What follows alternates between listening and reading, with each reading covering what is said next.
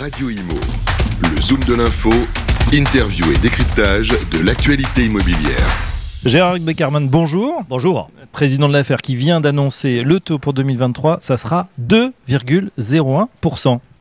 Exactement, vous avez bien entendu, 2,01. C'est un taux qui est convenable.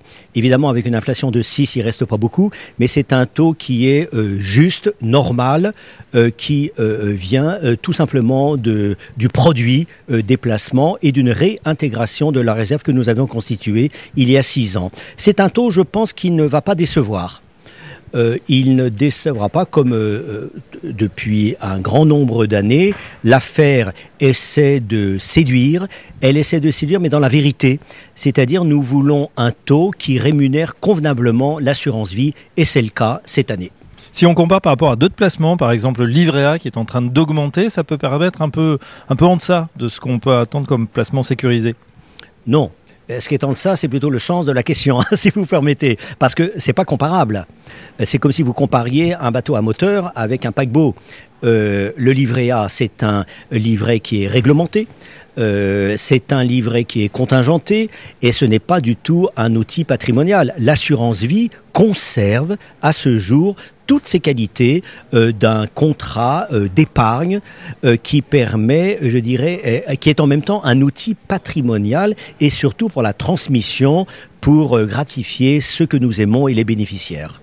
On parle aussi beaucoup des unités de compte, donc les investissements en actions. Alors ils ont été compliqués pour cette année 2022 et pourtant les épargnants français sont encouragés à aller de plus en plus sur ces supports. Qu'en pensez-vous? L'assurance vie, elle a au moins euh, deux jambes. La première, c'est le fonds général et la sécurité. La deuxième, ce sont les opportunités données par les unités de compte. Mais, vous savez, à l'affaire, quand on est à l'affaire, en général, on y reste. La durée moyenne de détention du contrat, c'est près de 20 ans. C'est beaucoup, ça donne un grand horizon. Donc on ne fait pas des allers-retours dans, dans la semaine, dans le mois, ni même dans l'année. On est là pour longtemps. Et qu'est-ce qu'on constate? On constate que dans la durée, les opportunités que donnent les unités de compte procurent des rendements, des performances qui sont supérieures à la sécurité que procure le Fonds général. Une question euh, sur l'appétence des Français justement sur les placements ISR, investissement socialement responsable. Euh, on sait que, et vous l'avez dit d'ailleurs, une bonne action peut être aussi une bonne affaire. Expliquez-nous comment ça se traduit ça justement à l'affaire.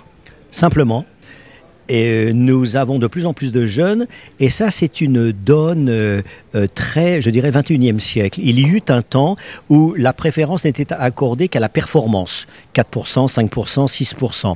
C'est plus du tout le cas aujourd'hui. Nous nous sommes convaincus qu'une bonne action peut être une bonne affaire. Prenez l'une de nos unités de compte, affaires investissement durable c'est une finalité qui est sociétale, qui est juste, qui est nécessaire, qui est civique et responsable. Il y en a d'autres, comme la transition écologique, euh, comme euh, la bonne gouvernance.